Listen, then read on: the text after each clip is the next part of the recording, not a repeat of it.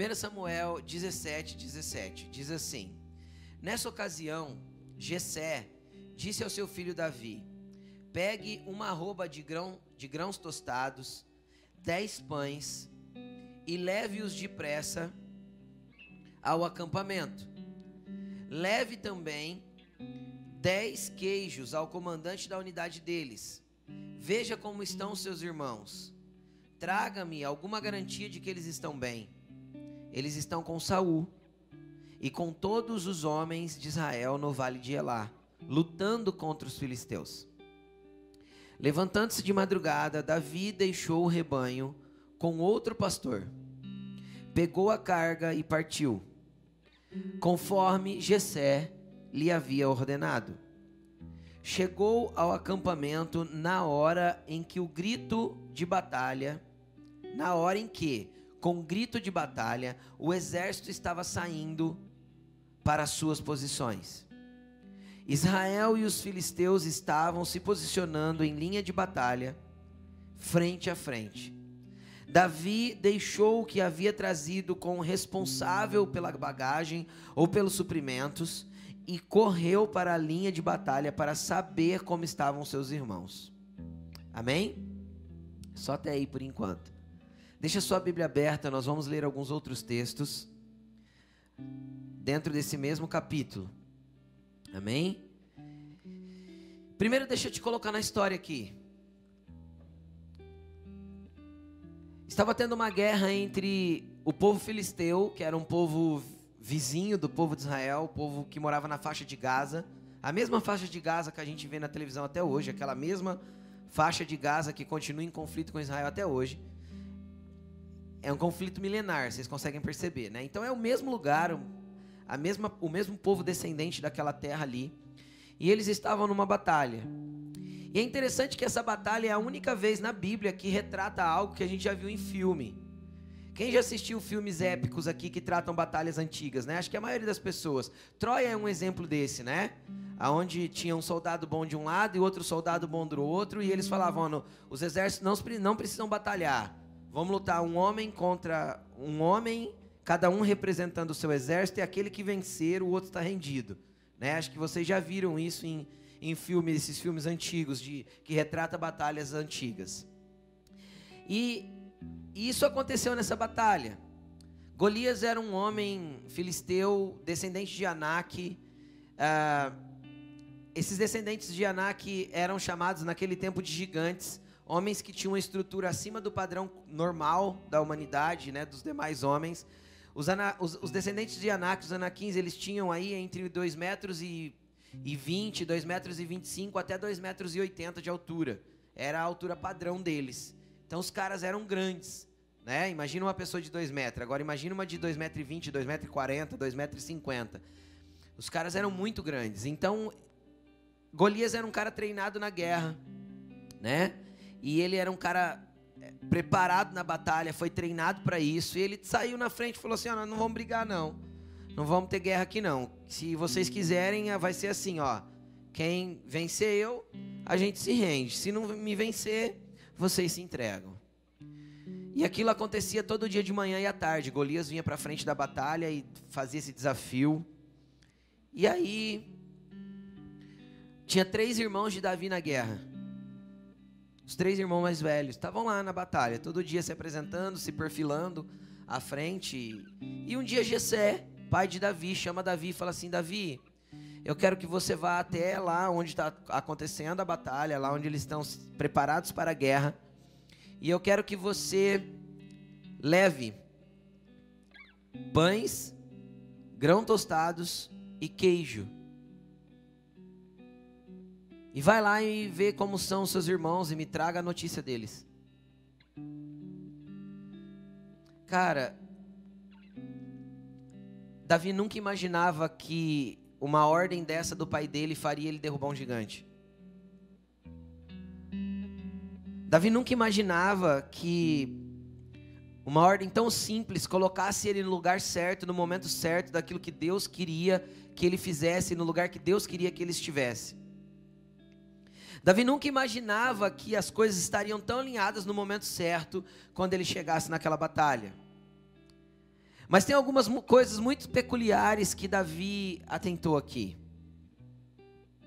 Tem algumas coisas muito interessantes que Davi prestou atenção e reações que Davi teve que fez com que ele estivesse no lugar certo, no momento certo, fazendo a coisa certa. Primeira coisa, Davi aqui era pastor de ovelhas, ele tinha um rebanho ao seu cuidado. E estou falando do aspecto natural mesmo, ovelhas. E Davi tinha ali um rebanho e tal, e aí o pai chega nele e fala assim: Cara, você vai lá para o campo de batalha. Só que você vai ser só o menino do recado, só o entregador de pão e queijo, e eu quero que você traga notícia dos seus irmãos. O pai dele não mandou ele para batalhar, o pai dele mandou ele para falar com os irmãos e para levar uma oferta lá, para levar um pouco de comida para aquele lugar. Então a primeira coisa que nós temos que entender, e eu quero começar a desenhar com você. Se você crê que um dia Deus pode te usar para derrubar gigantes, quem crê que Deus pode te usar para derrubar gigantes? Obviamente, não estou falando do Golias, estou falando dos gigantes que enfrentam a nossa vida, estou falando dos gigantes do desafio do ministério, estou falando dos gigantes dos desafios da nossa vida particular, estou falando dos gigantes que lutam contra a nossa própria mente, os gigantes que, que são as fortalezas que foi orado aqui hoje, que muitas vezes se estruturam para deixar a gente preso numa mentira, preso num engano, preso numa falha, preso numa cegueira. Então, todos nós temos grandes gigantes para derrubar. Às vezes o gigante que você está lutando hoje é uma depressão, às vezes o gigante que você está lutando hoje é uma família desestruturada, às vezes o gigante que você está lutando hoje é uma dificuldade financeira, às vezes o gigante que você está lutando hoje é não entender o que Deus está movendo na tua vida e por isso você se sente perdido, sem saber para onde ir. Às vezes o gigante que você está lutando hoje é saber que você precisa fazer algo para Deus, mas você não sabe como. Às vezes o gigante que você está enfrentando hoje, querido, aos teus próprios olhos ele é maior do que você. Aos olhos de Deus não é assim que ele enxerga. Entenderam? Você pode ser pequenino aos seus próprios olhos, o teu Deus é grande. E aí o que, que acontece? Eu vejo alguns posicionamentos muito interessantes de Davi aqui. O primeiro deles Davi sabia se sujeitar à autoridade. Todo mundo que tem dificuldade de receber ordens para fazer coisas simples, porque se sente menosprezado, porque se sente menos que as outras pessoas, são pessoas que dificilmente galgarão autoridade para derrubar gigantes. Pessoas que têm dificuldade de receber autoridade para fazer coisas simples. Porque preste atenção, a primeira impressão é que Davi está sendo rebaixado. Ele é um pastor, tem ovelhas ao seu cuidado, tem um rebanho que ele cuida, tem outros pastores que o ajudam. De repente ele vira o menino de carga, o entregador. A impressão que dá é que Davi estava sendo rebaixado para um tipo de serviço que não fazia sentido nem com a unção que ele tinha. Porque Davi tinha uma unção para ser pastor. A Bíblia diz que ele matou um leão e um urso para proteger as ovelhas, ou seja, havia uma unção capacitadora sobre ele para ele ser pastor. Entenderam? A, imp a, primeira impressão é: meu pai, a autoridade que está sobre a minha vida, Gessé, pai dele, me deslocou do lugar que Deus me chamou para estar. A primeira impressão é: o meu pai me arrancou do lugar que eu tenho autoridade, fluência, me arrancou do lugar que eu, que eu me movo com facilidade, eu tenho unção para estar tá ali, para me colocar numa posição de garoto de recado e entregador de queijo, pão e grão. Quem, quem entende o que eu estou falando? Então, o primeiro aspecto poderoso para aqueles que querem ter autoridade contra os gigantes, ter unção para derrubar gigantes, é aprender a se sujeitar a tarefas mais simples quando delegadas por alguém que tem autoridade sobre a tua vida. Isso chama-se aprender a servir. Davi, naquele momento, não estava só honrando o pai e, e, e, e, se sujeitando à autoridade dele, mas também Davi estava se colocando na posição de servir os irmãos e servir os soldados.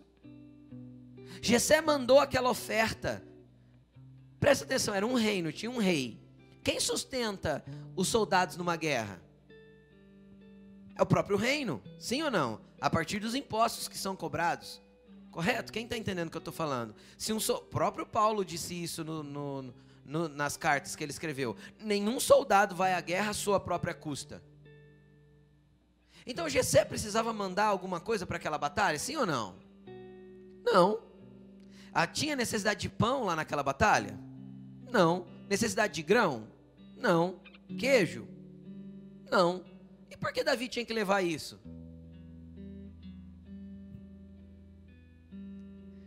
Porque muitas vezes não faz sentido na nossa mente, mas o processo de Deus é nos colocar numa posição de servir para ver se nós vamos nos sujeitar a fazer aquilo que a gente acha simplório demais para fazer, porque às vezes a gente se pensa num lugar superior.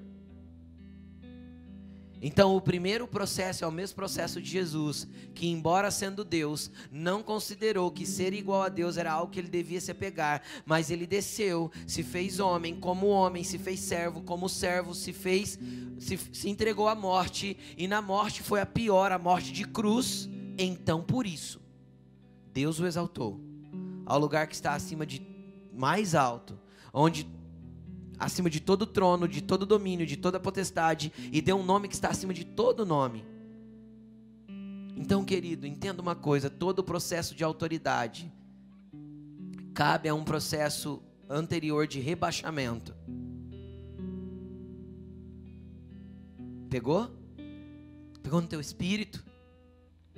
Todo o processo de construção de autoridade vai ser precedido por um processo de humilhação ou de rebaixamento aos meus olhos, aos seus olhos em especial, aos olhos humanos. Davi poderia ter pensado naquela hora, cara, Samuel me ungiu para rei, meu pai quer me mandar como entregador de pão e queijo.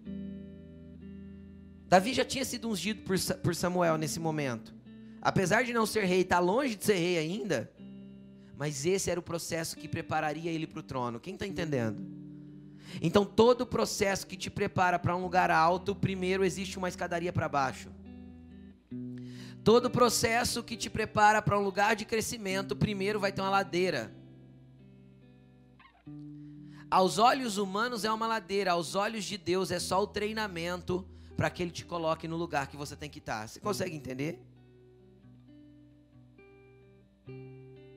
Aprender a servir. Eu não vejo Davi questionando, eu não vejo Davi brigando, e nem Davi reclamando, e nem Davi falando, pai, eu não posso, eu tenho unção para cuidar de ovelha. Pai, eu não posso, eu fui chamado para matar leão e urso aqui para defender meus bichinhos. Segundo ponto, a Bíblia diz que depois que Davi arrumou a carga, ele levantou de madrugada e saiu. Isso tem a ver com entender o tempo da movimentação. Quando Deus nos comunica ou quando alguém dá uma ordem para nós, nós recebemos algo de alguma autoridade para fazer, existe o tempo certo de se manifestar aquilo. Porque existem dois problemas no reino de Deus com relação a entender o tempo. Um, aquilo que é precoce, que é prematuro. Tudo aquilo que é gerado antes corre o risco do quê? De morrer, não é? Se a gente dá luz a alguma coisa antes, fora do tempo, a gente corre o risco de matar. E tudo aquilo que passa do tempo, nós também corremos o risco de matar. Quem está entendendo? Então, tão importante quanto entender de Deus, o que eu preciso fazer é saber o tempo certo de manifestar. E aí é muito interessante que no reino de Deus, eu quero que você preste bastante atenção nisso. Eu vou tentar ser bem, bem simples de forma prática para você entender. O Novo Testamento, ele ensina, ele traz três palavras que são traduzidas para nós como tempo. Tempo. É a palavra cronos, a palavra kairos e a palavra aion. Aion também é traduzido como eternidade, não só como tempo, mas tem a tradução às vezes depende do texto, está encaixado como tempo, dependendo do contexto está encaixado como eternidade. São três coisas que estabelecem o tempo que as coisas de Deus vão se manifestar. O Cronos fala de uma linha cronológica, fala daquilo que é nosso, Nós temos um cronômetro, não é? Temos uma linha cronológica, fala de uma linha contínua que tem a ver com os seres humanos aqui na Terra. Aí nós temos o Aion, que é a eternidade, é o tempo de Deus. Que aí o apóstolo Pedro explicou assim: ó, um dia para Deus é como mil anos, mil anos como um dia. Faz sentido isso para você ou não? Nem para mim, porque o tempo de Deus é eterno, é cíclico, não tem é, não está ligado ao Cronos. Consegue entender? O tempo de Deus é como se fosse um aquele, aquele o número do infinito lá, aquele símbolo do infinito. É como se fosse isso deitado assim e Deus se move em qualquer estação da humanidade para poder se conectar com o Cronos. É eterno. Não tem meio e fim. Conseguem entender o que eu estou falando? Não tem, não tem, não tem linha reta. É, é inexplicavelmente humana. Esse é o tempo que Deus está inserido. E aí tem o Kairos. E o Kairos, o Kairos ele é o tempo da manifestação de Deus no Cronos. Então é como se abrisse uma fenda, um portal e ligasse aquilo que a eternidade quer manifestar e conectasse ao Cronos, entende? É como se um tivesse na horizontal aqui, o outro tivesse na horizontal aqui e aí uma, um, um canal ligasse um ao outro no momento oportuno de cada manifestação. Isso é o Kairos. Entenderam? Entenderam? O que, que aconteceu com Davi nesse tempo? O fato dele se sujeitar à autoridade do pai abriu um kairós para ele nesse tempo. Entendeu? Um tempo oportuno de Deus, de uma manifestação exata de Deus foi aberto, porque Davi entrou no processo no momento certo e na hora certa.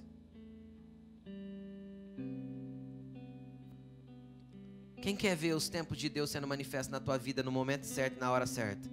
Então levante sua mão para o alto e, peça ao Senhor assim, junto comigo: Senhor, me faz entender os teus processos, para que eu me encaixe na tua manifestação no momento adequado, na hora que o Senhor tem para mim. Amém? Deus tem algo muito poderoso para fazer na vida de cada um aqui, sabe por quê? Porque Deus não chamou ninguém para inutilidade. Todos são amados iguais diante de Deus e todos são quer todos Deus quer que todos sejam usados da mesma forma diante dele. Não com a mesma manifestação, mas com a mesma intensidade, quando eu digo da mesma forma. Amém? Amém? E aí o que, que aconteceu? Davi levanta-se de madrugada, ou seja, ele tem um tempo certo de manifestar. Davi poderia ter saído às nove de casa. Davi poderia ter pensado assim: bom, vai ser três horinhas de viagem, com meu jumentinho carregado. Eu vou chegar lá perto da hora do almoço, assim eu pego um rango com os soldados. Quem está entendendo o que eu estou dizendo? Davi saiu na hora certa, porque ele tinha uma hora certa estabelecida por Deus para chegar lá. Pastor, como eu faço para entender o tempo certo de Deus? Cara, para entender o tempo certo de Deus tem um segredo máximo: tirar o meu coração e a minha mente da jogada. Deixar que a voz dele me conduza. Porque o que faz eu antecipar os processos é a minha ansiedade. E o que faz eu atrasar os processos é o meu medo.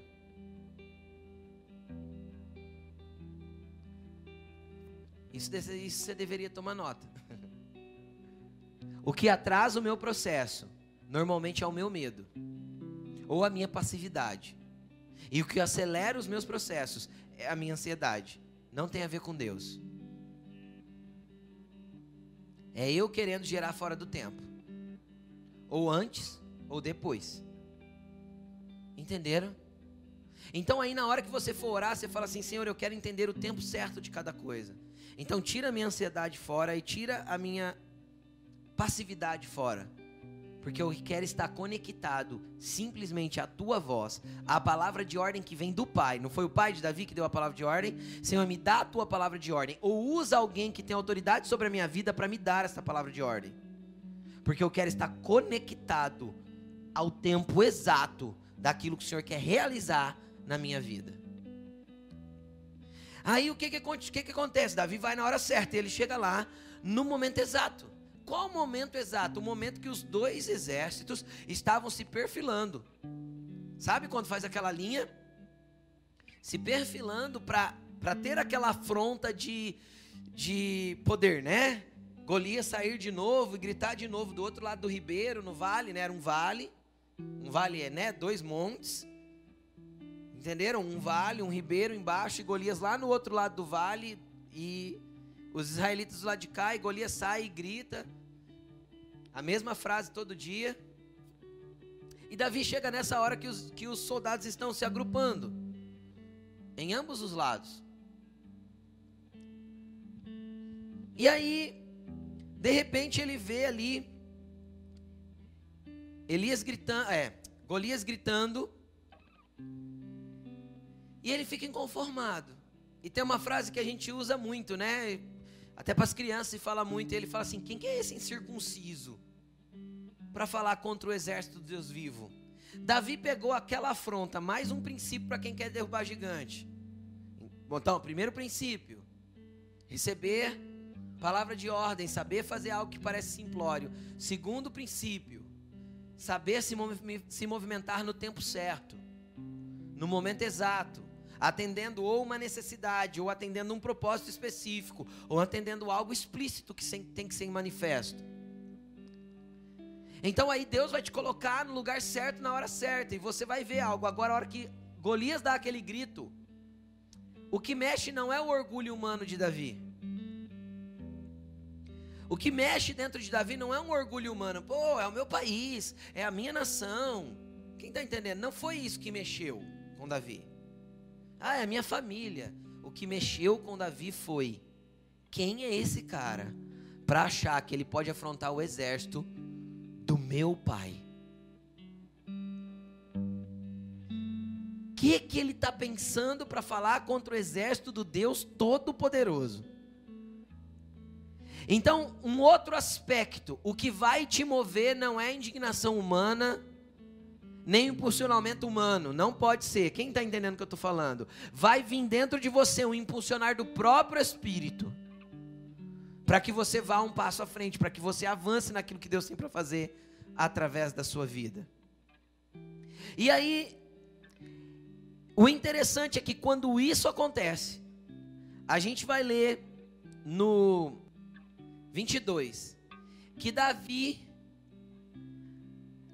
antes de ir para frente da batalha, ele vai lá ver como os irmãos estão, tá, os caras estão todos se preparando, e ele ouve aquele desafio, mas antes de fazer qualquer coisa, a Bíblia diz que ele pega toda a bagagem que ele trouxe e ele leva ao responsável da bagagem.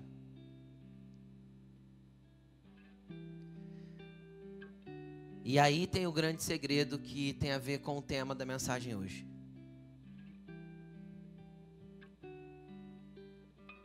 Cara, todos nós carregamos fardos. Todos nós temos uma bagagem gerada pela vida. Jesus nunca disse para nós que na, a vida seria um mar de rosas. Jesus nunca disse na sua, na sua palavra que a vida aqui seria 100% fácil e que com ele seria de vitória em vitória, como a gente ouve muitas pregações. Eu não vejo Jesus pregando isso. E você pode ler os evangelhos que você não vai ver Jesus pregando isso. E você não vai ver Pedro pregando isso, e nem Paulo pregando isso, e você não vai ver nenhum dos discípulos pregando isso. Porque isso não é um contexto bíblico. Jesus disse: "No mundo vocês terão aflições, mas não turbem o vosso coração". Você consegue entender a diferença? Cara, vai vir as tretas da vida, é isso que Jesus falou. Mas ó, não deixa isso entrar no teu coração, não faça isso virar ansiedade, não faça isso virar angústia, não deixe isso virar depressão, não deixe isso virar medo, não se turbe o vosso coração. Eu venci o mundo para vocês. Entenderam? Então, cara, tem um monte de coisa que a gente fica se debatendo que é só coisa da terra. E Jesus falou que isso ia acontecer, e quando eu tento, eu começo a entender que isso é parte da vida, que isso é parte do contexto humano, a coisa vai ficando mais simples para mim. Quando eu começo a entender que Jesus já venceu isso por mim e que eu não posso entrar num ambiente de desespero, eu não posso entrar num ambiente de aflição por causa de percas na vida, Por quê? Porque a vida que nós temos não é esta vida aqui. Aqui é um ensaio para a verdadeira vida. Nós temos é vida eterna em Cristo Jesus. Nós temos vida eterna em Cristo Jesus. Então, por que tantas guerras? Por que tantas disputas? Por que tanto medo? Por que tantas, tantos questionamentos na mente, tanta, tanta indignação no coração? Por que tantos conflitos interiores? Por que tanto pavor? Por que tanto, tanto de tanto aqui da terra? Porque a gente resume a nossa vida aos 70, 80, 90 anos que nós vamos viver aqui. Deixa eu te explicar. Sabe o que Jesus veio trazer? Vida eterna. Estava conversando com a Laine esses dias dentro do carro, né, nega? A respeito disso. Você já percebeu quanto a morte para nós é uma anomalia? Você já parou para pensar nisso? Quanta gente é sempre indignado com a morte? A morte para o ser humano é uma anomalia. É uma anomalia. A gente nunca acha normal morrer. E quem pensa ser natural morrer até perdeu um ente querido. A hora que perde um ente querido, vê que a morte não é tão natural assim. Quando perde alguém próximo, você olha para aquilo e fala: Não, não é tão normal assim morrer.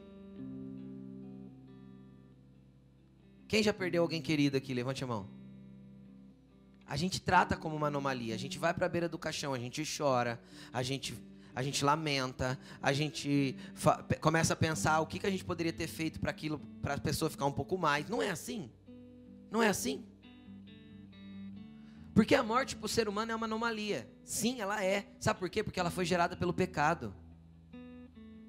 Pelo pecado do homem entrou a morte. Mas pela morte de um homem entrou a vida. Você entendeu? Pelo pecado de Adão entrou a morte, mas pela morte de Jesus, o homem Jesus entrou a vida para todos os homens. Agora deixa eu te explicar uma coisa: não é a vida que vai que a morte física põe um ponto final. Porque nós não somos mortais, nós somos eternos. Por isso que a morte física para nós parece ser uma anomalia. Porque a gente não entende que a partir do momento que o fôlego de vida é tirado de nós, e o último suspiro é dado, então começou o primeiro respiro de uma nova vida na eternidade.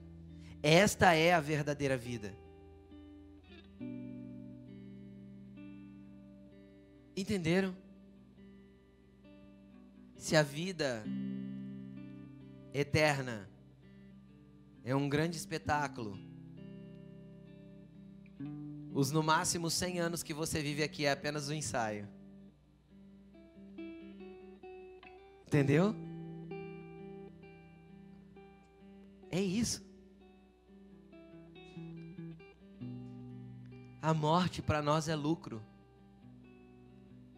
Credo, pastor, que horror. Eu, eu queria vir na igreja para ouvir outra coisa. É, mas a morte para nós é lucro. Porque uma vez que eu partir daqui, eu estou com Ele para todo sempre.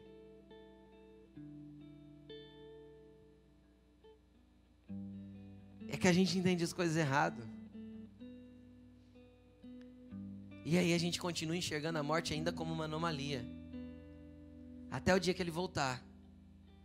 Porque os que morreram em Cristo ressuscitarão primeiro, e nós, os que estivermos vivos, seremos arrebatados para encontrar o Senhor nos ares, e ambos teremos o nosso corpo transformados, e aquilo que é mortal se revestirá de imortalidade, e aquilo que é corruptível será revestido de incorruptibilidade. Então, não mais morte, não mais choro, não mais dor, não mais angústias da vida, não mais, não mais todo esse, toda essa aflição do mundo. Sabe por quê? Porque o mundo será encerrado para que comece o reino. Entendeu? Porque a palavra mundo na Bíblia é a palavra cosmos. E o que ela significa para nós? Significa o sistema que governa o mundo. De angústia, de dor, de perseguição, de vírus, de isso, de aquilo. Cara, mas isso vai acabar. Quando? Quando o Rei da Glória se manifestar em glória triunfante, vindo no seu cavalo, com milhares de milhares dos seus santos, com todos os anjos guerreiros junto com ele, e ele vai chegar para governar, para pôr fim no cosmos e começar o governo eterno a partir dele.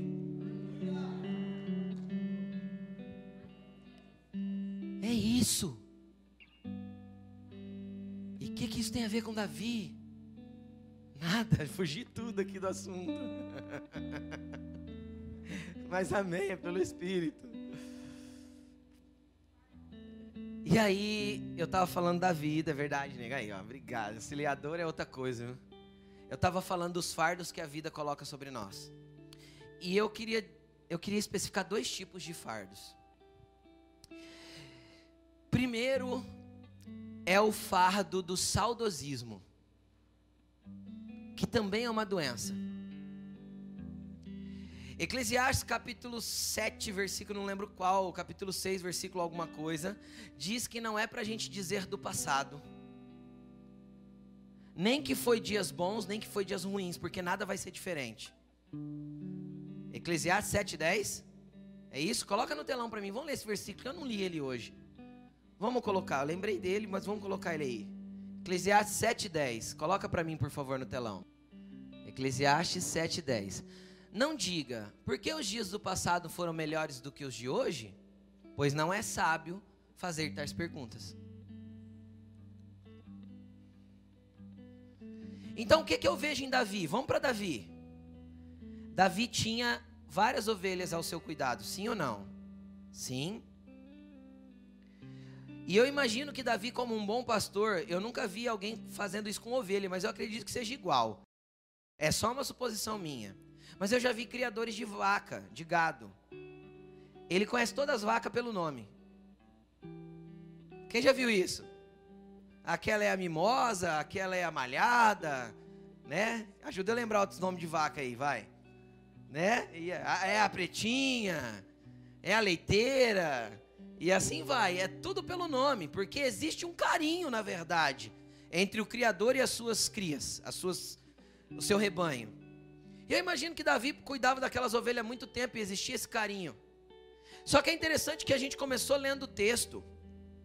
E a gente começou lendo no texto, e bem no comecinho do texto diz o seguinte, no versículo 20: Levantando-se de madrugada, Davi deixou o rebanho com outro pastor. Primeiro ponto que nós temos que entender. Ou nós aprendemos a nos desprender daquilo que estava sendo bom até agora para viver o novo de Deus, ou a gente vai ficar se remoendo porque os dias passados foram bons.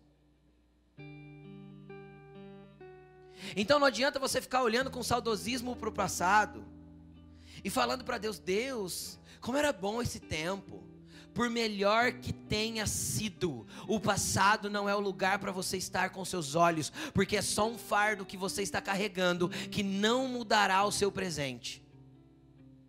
Pegou? Não mudará o seu presente. Não é sábio fazer esses tipos de perguntas para Deus. O que passou, passou não volta. E sabe por que Deus não deu para nós um controle para mudar o passado? Quem aqui gostaria de mudar alguma coisa no seu passado? Sabe por que Deus não deu um controle para a gente voltar e mudar o passado? Porque nós nunca avançaríamos se nós conseguíssemos voltar atrás. Nós andaríamos em círculo a vida toda tentando fazer do jeito certo e todas as vezes nós erraríamos em algum lugar. Então Deus quer que a gente avance, é para frente. E para isso eu preciso jogar fora, largar para trás. Antes de Davi enfrentar o gigante, ele teve que deixar o fardo que ele estava carregando. Era pão, era queijo, era grãos. Ele teve que deixar o fardo com alguém. Sem deixar o fardo, eu não avanço para os lugares que Deus quer que eu entre. Pronto. E às vezes o primeiro fardo, o seu, é de saudosismo. Porque era melhor antes. Porque a gente tinha uma vida perfeita. Porque era não sei o quê. Porque, nossa, você lembra de quando a gente tinha. Esquece isso. Esquece isso. Passado é ontem. O passado é inacessível e irreparável. O hoje é o que eu preciso viver da maneira certa para amanhã colher certo. Eu posso mudar o meu futuro plantando certo hoje, mas eu não posso mexer no que passou. Então, eu avanço para as coisas que estão à minha frente. Nós já vamos ler o versículo. Mas preste atenção, segundo fardo, o fardo das coisas ruins da vida. Às vezes o fardo que você está carregando hoje está te deixando deprimido, amargurado. Às vezes o fardo que você está carregando hoje está te deixando triste. Às vezes o fardo que você está carregando hoje é porque você não conseguiu liberar coisas que aconteceram ontem, antes de ontem, um ano atrás, dois anos. Deixa eu te explicar uma coisa. Quem já ouviu falar que o tempo cura? É a maior mentira que você pode ouvir. O tempo só aprofunda a ferida. O que cura é liberar perdão, perdoar e voltar a caminhar como se nada tivesse acontecido. Isso cura. Isso cura. A Bíblia diz que quando eu deixo uma, uma, uma raizinha de amargura no meu coração, ela se aprofunda, brota e contamina eu e os outros. Isso está em Hebreus 12, 15. Então o, o, tempo não cura, o deixa para lá não cura. O que cura é perdoar, reconciliar, reconhecer o erro e seguir em frente. Você não pode mudar o que você já fez, você pode consertar com aquele que está no caminho com você e continuar avançando com o propósito, para o propósito. Agora, todas as vezes que eu seguro o fardo, eu vou ficar em depressão, eu vou ficar em angústia, eu vou ter medo, eu vou ter dor, eu vou ficar remoendo aquela mesma história.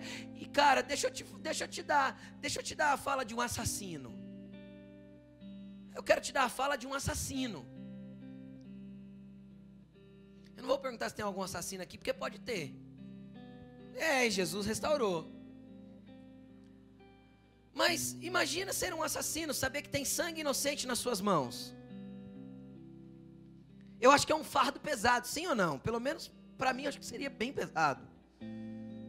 Deixa eu te dar a fala de um assassino. Filipenses 3, do 12 ao 16. Coloca para mim, Filipenses 3, 12. Filipenses 3, 12. Não que eu já tenha obtido tudo isso e aí ele está falando do que está escrito antes, né? Ou que eu tenha sido aperfeiçoado, mas prossigo para alcançar. Para isso também fui alcançado por Jesus Cristo, para prosseguir. Versículo 13. Irmãos, não penso que eu mesmo já tenha alcançado, mas uma coisa eu faço. Não que eu seja perfeito ou que eu tenha alcançado tudo aquilo que Deus tem para mim, mas uma coisa eu faço e o que ele fazia?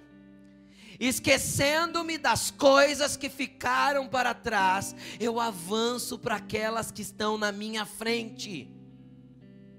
Você consegue entender o segredo do assassino Paulo, que matava cristãos inocentes só porque eram cristãos, e que depois virou o maior pregador de Cristo do, já conhecido na história?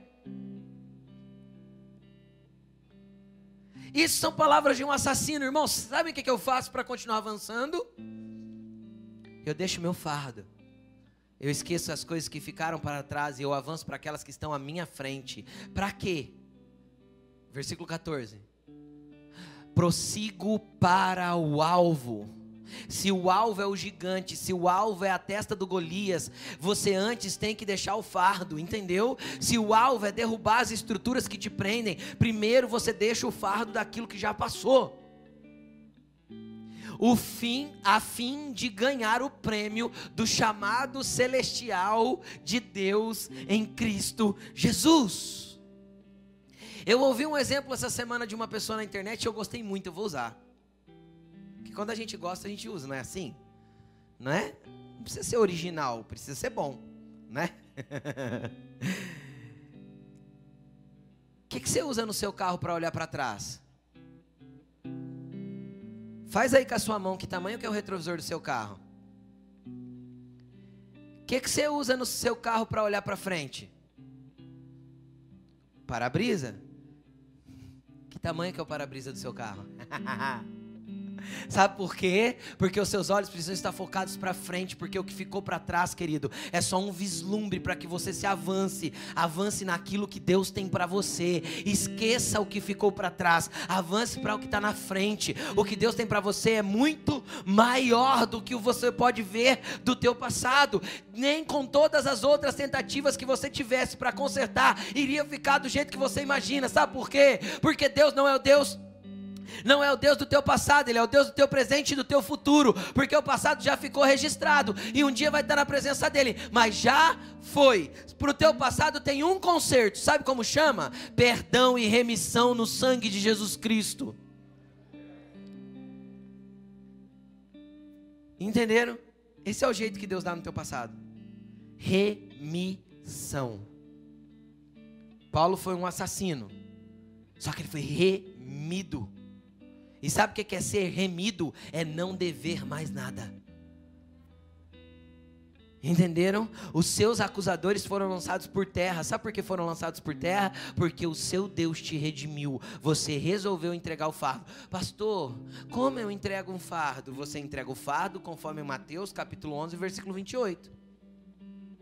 Mateus 11, 28. Coloca aí para mim, por favor.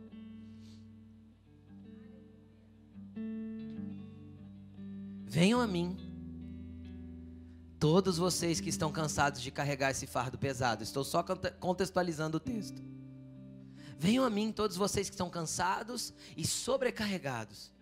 Cara, Jesus não está falando de canseira física. Para canseira física, ele já programou a gente chamar sono. Noite bem dormida.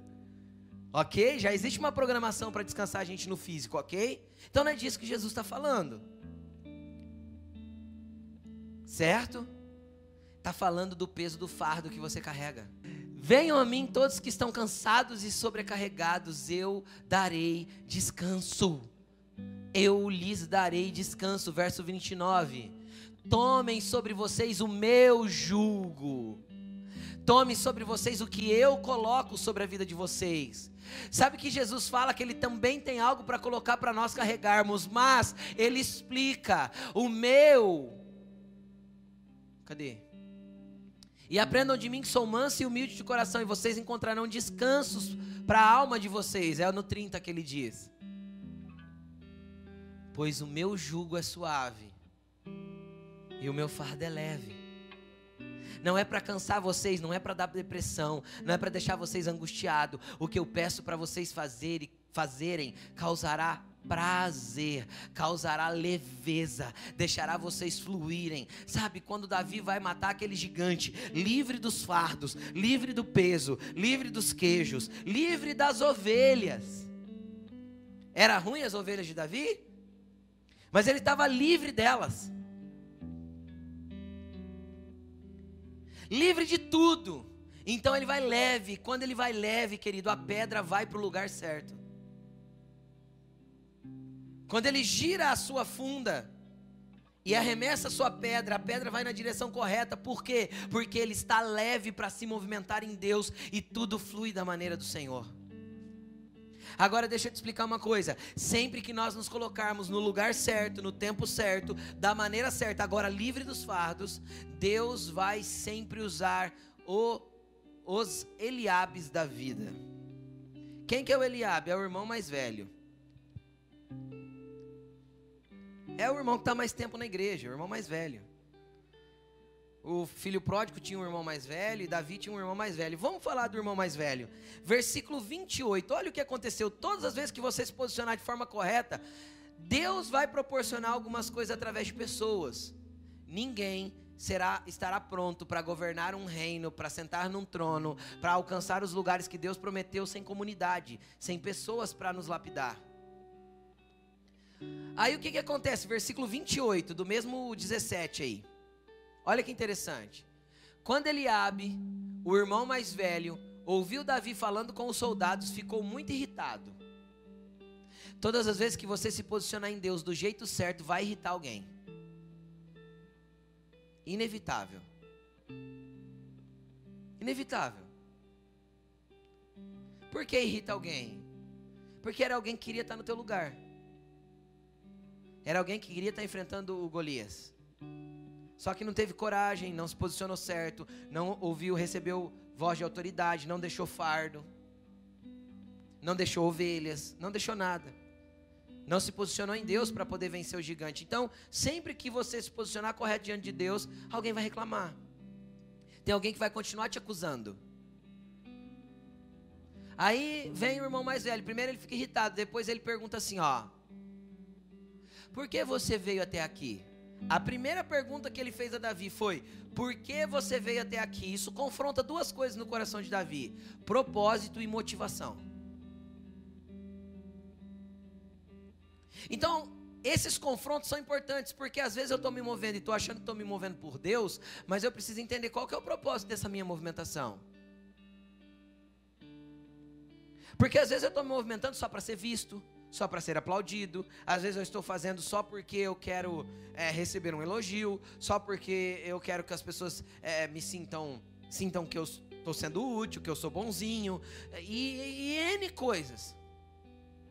Então tem um monte de coisa que a gente faz porque a gente quer que as pessoas aplaudam. A gente quer ser visto. Tem um monte de coisa que a gente faz porque a gente quer ser reconhecido pelas pessoas. E o sistema desse mundo que governa a mente das pessoas é assim. As pessoas só se movem para serem reconhecidas pelas outras.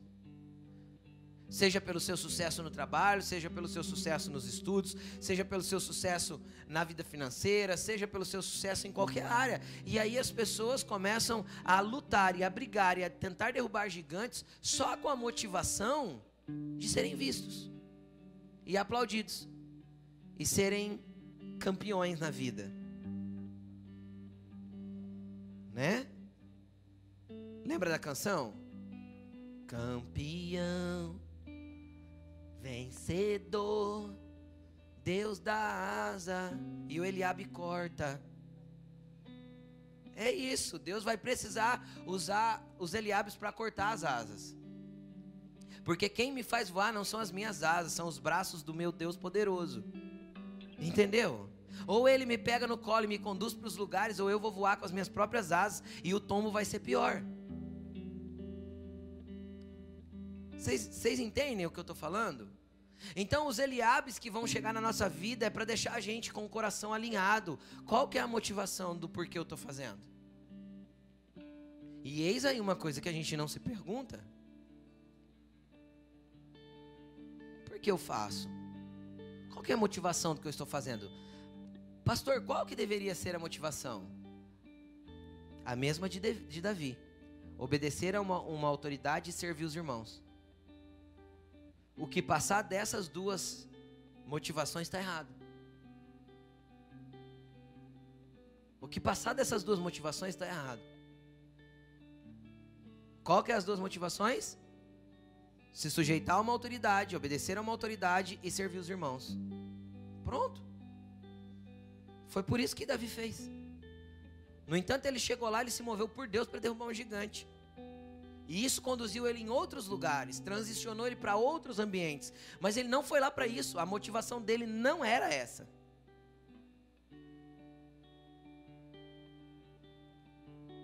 Quem entende o que eu estou falando? Eu e a Laine falamos isso com muita tranquilidade diante de Jesus. A gente nunca se moveu para ser pastor de igreja, ou para dirigir, ou para estar à frente. Nunca fizemos. Pelo contrário, o dia que Jesus falou que, que era para nós fazermos, a primeira oração que eu fiz foi: Senhor, o Senhor está na casa do servo errado, não sou eu. E eu lembro que uma vez estava conversando com o pastor Luiz Hermínio sobre isso, e ele falou assim para mim: Cara, Deus só dá para quem não quer. Porque tudo aquilo que eu anseio demais vai me servir e não servir o meu próximo. Quando eu alcanço algo que eu anseio, me serve, não serve o próximo. Até, até fiz um comparativo com relação a quem é músico. Porque o músico gosta muito de tocar. Né? Eu falo, eu brinquei de manhã que é, um, é uma espécie à parte na igreja. Né? Eles são diferentes, mas eles gostam muito de tocar, gostam muito dos seus instrumentos, passam horas tocando, porque amam. Sim ou não? Né? A Marcela diz que o Lucas toca bateria sem ter bateria em casa lá, a Marcela. Né, né Lucas? Porque gosta, porque é paixão, porque ama. Aí é aquela coisa. é espetacular servir naquilo que eu amo fazer. Espetacular. Porém, desde que eu tenha entendimento preciso de que eu sirvo as pessoas, e se um dia Deus me mover para deixar a ovelhinha, entende? Se um dia Deus tirar teu baixo ou teu violão, Lu, se um dia Deus te tirar tua bateria, Lucas, se um dia Deus tirar aquilo que você faz com conforto, com habilidade, cara, deixa a ovelha com outro pastor e vai tranquilo para frente da batalha. Ele só tá te transicionando para um outro lugar, porque quando eu faço aquilo que só eu almejo, eu só sirvo a mim mesmo e não estou servindo aos meus irmãos. Consegue entender o que eu tô falando? Então eu estimulo você a questionar tudo que está no teu coração hoje. Se é só aquilo que é confortável para você, que você faz, que você serve ao Senhor, então questione a sua motivação. Vamos continuar. Deixa esse versículo para mim, por favor. Vamos continuar. Diz assim, ó. Primeiro, ele questionou a motivação. Por que você veio aqui? Depois, com quem você deixou aquelas poucas ovelhas no deserto? o irmão dele questionou negligência para ele. Quem você pensa que você é para estar tá aqui? Você é um pastorzinho de ovelha, você está negligenciando o que Deus te ungiu para ser. Às vezes Deus está te transicionando e as pessoas não estão entendendo. Às vezes você está se movendo em outro lugar porque Deus está te levando e as pessoas não estão compreendendo. E aí vão te acusar mesmo. Acusar que você está sendo negligente, acusar que você. Cara, foi assim com Jesus. Com que autoridade você fala essas coisas? Lembra quando perguntaram isso para Jesus? Não é esse o filho de José e Maria? Não estão entre nós as irmãs e os irmãos dele? Quem é ele para falar isso? Então aqui é questionado aquilo que Davi fazia. Você não foi ungido para cuidar de ovelha? O que você está fazendo aqui na guerra? Você é só entregador. Ah, como Deus ama os entregadores. Como Deus ama aqueles que vão fazer o serviço com excelência, independente do que estão fazendo. Esses podem ser colocados no lugar, nos lugares que Deus quer levar. Davi não foi lá para derrubar Golias, Davi foi lá para levar pão, levar queijo, levar grãos. Quando você se mover sempre sem nenhum tipo de pretensão, desprendendo-se do passado, então Deus pode te levar aos grandes lugares que Ele tem para te colocar. E aí a última pergunta é: aqui não é pergunta, é afirmação. Eu sei que você é presunçoso e como seu coração é mau, você veio aqui só para ver a batalha. Teu coração é ruim, cara. Você veio aqui só para ver o povo, a gente morrer, só para ver Golias desafiar a gente. Credo, pastor, que irmão ruim que ele tinha, não é não, cara. Essas coisas precisam acontecer para a gente deixar o nosso coração no lugar certo, para a gente não se ofender, para a gente não ficar pilhado pelo que as pessoas falam da gente, para a gente não levar ofensa para casa, para a gente ter um coração limpo. Chamaram Jesus de Beuzebu?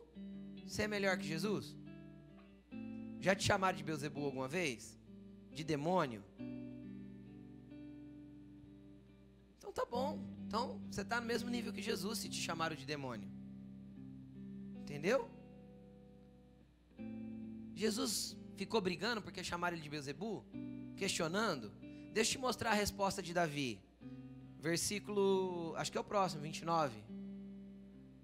É, Davi olha e fala assim: O que eu fiz agora? Será que eu não posso nem mesmo conversar?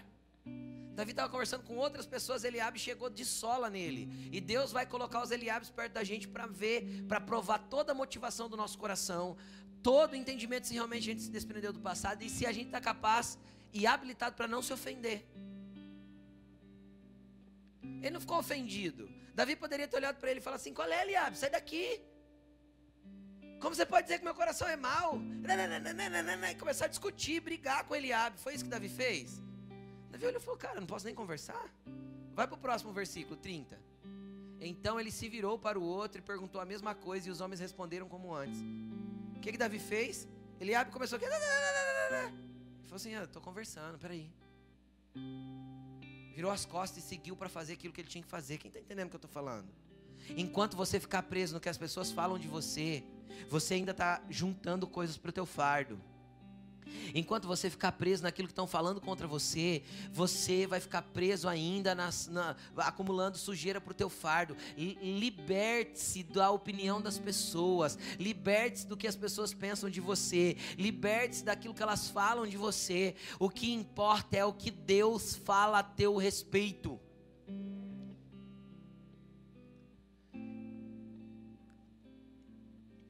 Para encerrar, eu tive uma experiência esses dias com o Senhor, foi muito interessante. Às vezes você não acredita, e se você não acredita, eu peço em nome de Jesus que o Espírito Santo te dê experiências assim. E o Senhor me deu uma visão, e eu não vou contar ela toda, mas é, em dado momento da visão, eu me vi ajoelhado aos pés do Senhor, e eu ouvi na visão o Senhor me dizendo: Você é meu filho amado e eu tenho prazer em você, igualzinho ele disse para Jesus. Na hora, eu me senti tão nada e tão insignificante para ouvir isso de Deus, e eu falei para o Senhor, na visão, eu falei para o Senhor assim: Senhor, eu sou muito sujo para o Senhor falar isso a meu respeito. E aí, na visão, o Senhor me disse: Sabe por que eu digo isso a seu respeito? E eu vi Jesus na minha frente. Porque quando eu olho para você, quem filtra a tua vida para eu te enxergar é a vida de Jesus. Consegue entender o nível de remissão que a gente tem? Quando Deus Pai olha para nós, Ele nos enxerga pelo prisma de Jesus Cristo, que está à nossa frente, sendo o nosso protetor, o nosso remissor.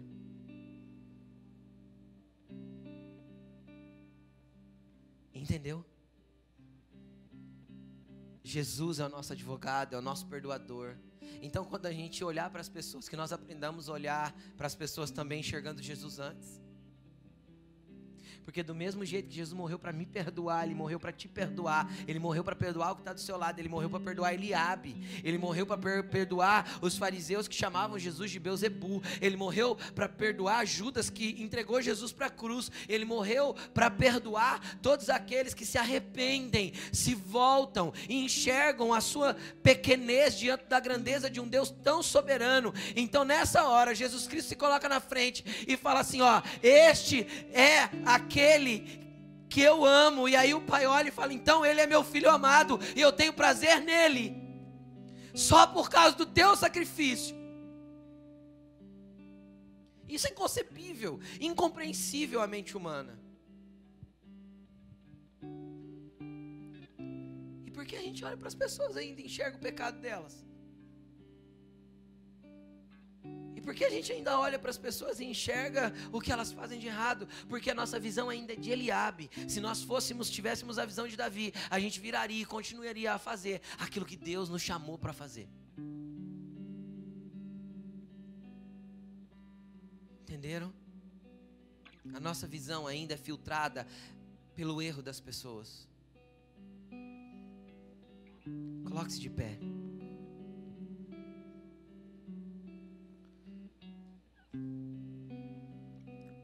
Tem fardos para serem jogados fora nessa noite. Jesus hoje está aqui e diz para você, para mim: Venham a mim, vocês que estão cansados e sobrecarregados. Eu sou responsável pela bagagem, como diz o texto lá de Davi. Eu sou responsável pelos mantimentos. Deixa comigo antes de enfrentar os seus gigantes, porque com esse fardo nas costas, você não terá mobilidade nem agilidade para vencer o que eu quero que você vença. Então venha para mim e largue o seu fardo pesado. Venha para mim e largue a sua estrutura de passado. Seja ela boa, o todo o seu saudosismo daquilo que foi vivido, seja ela pesada, de amargura, de dor. É momento de deixar os fardos e aprender a viver daqui para frente. Tem gigantes para derrubar, mas sem deixar os fatos, ninguém derruba gigante. Se perdoe, perdoe as pessoas. Libere os fardos. Comece a orar. Comece a orar e comece a falar para Jesus: Jesus, eu não sei por que você me ama tanto. Como o apóstolo Paulo disse em Romanos capítulo 7: Miserável homem eu sou. Quem me livrará do corpo desta morte? Entenda-se, entenda a sua insignificância diante da grandeza de um Deus tão santo. Então aí você vai olhar para o teu gigante, preste atenção. Você vai olhar para o teu gigante e você não vai ver o gigante. Você vai ver o calcanhar de Deus na altura da orelha dele. Porque esta é a grandeza do teu Pai, esta é a grandeza do teu Deus, entendeu? Mas existem algumas coisas que você tem que se desprender hoje. Joga para fora o passado, seja ele bom ou ruim. É momento de entrar no novo de Deus, é momento de romper, é momento de deixar, é momento de avançar para aquilo que Deus tem para você. Em nome de Jesus, nós confrontamos todos os sofismas mentais. Em nome de Jesus, nós confrontamos todas essas estruturas malignas que prendem as pessoas num passado que não tem mais volta, que não tem mais conserto. Em nome de Jesus.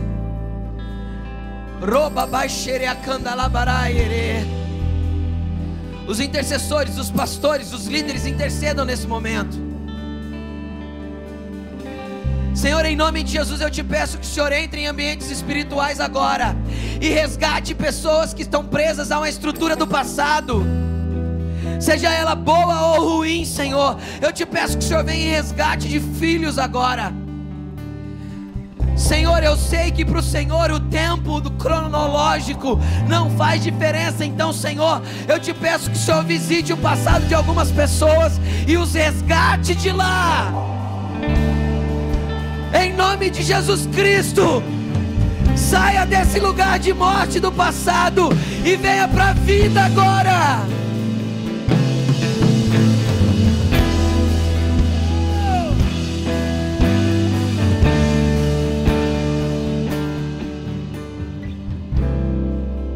Sabe o que o Senhor diz e me traz à mente agora?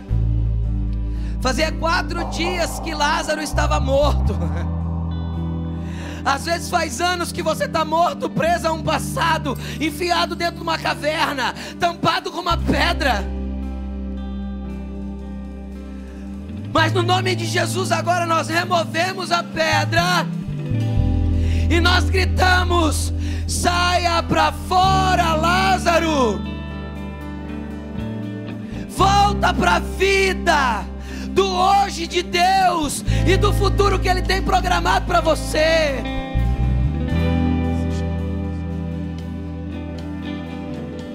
Pega o seu fardo e comece a entregar para Jesus. Fala, Jesus, eu rendo meu fardo agora, eu rendo meu fardo agora.